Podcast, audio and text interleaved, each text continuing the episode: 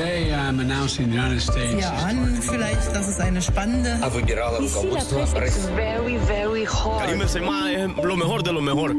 La revue de presse internationale sur Europe 1 en Turquie et au Canada ce matin. Première étape, l'Irlande. Bonjour Laura Taouchanoff. Bonjour. De quoi parle-t-on à Dublin? Eh bien, c'est le retour d'un débat qui n'avait pas refait surface depuis un petit moment. Faut-il rester militairement neutre? Questionne l'Irish Times. Oui, on s'est trop battu pour notre indépendance. Non, on ne peut pas rester assis à ne rien faire.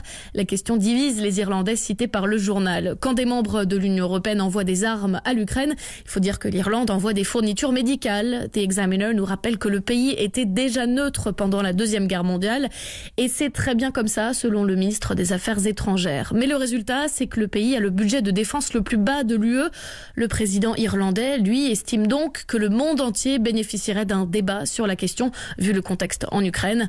Un référendum a été refusé par le Parlement, mais le Premier ministre Michel Martin appelle à organiser une assemblée citoyenne. Merci Laura Taouchanov. Direction la Turquie. Bonjour Rémi Trio. Bonjour. À la une à Ankara. Les journaux turcs commentent beaucoup une phrase prononcée dimanche soir par Emmanuel Macron lors de son discours. Je ne veux pas d'une France qui empêche les musulmans ou les juifs de manger comme le prescrit leur religion. Citation commentée avec ironie par de nombreux titres conservateurs turcs. Il se souvient des musulmans pour le second tour, critique Aksham. Il était presque sur la voie du salut, se moque Dililish Postase. Le quotidien proche du président Erdogan écrit qu'Emmanuel Macron s'est attaqué à la liberté de culte des musulmans chaque fois qu'il en a eu l'opportunité et qu'il mendie maintenant leur vote. Marine Le Pen s'attire, elle, les foudres de la presse ultra-conservatrice pour sa volonté d'interdire le voile dans l'espace public. Le quotidien Yeni Shafak renvoie dos à dos les deux candidats en titrant Lutte de pouvoir entre racistes. Enfin au Canada. Bonjour Alexandre Lepoutre. Bonjour. À la une à Ottawa.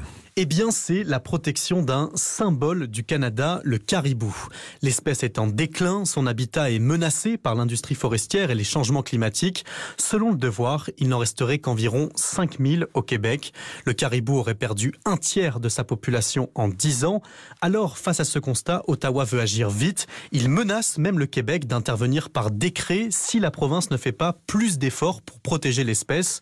Un ultimatum écrit la presse qui, s'il est mis à exécution, pourrait protéger au moins 35 000 km d'habitat naturel, soit la taille de la Belgique environ, et surtout interdire certaines coupes forestières. Réponse du Québec au gouvernement fédéral, ne vous en mêlez pas, c'est une compétence provinciale.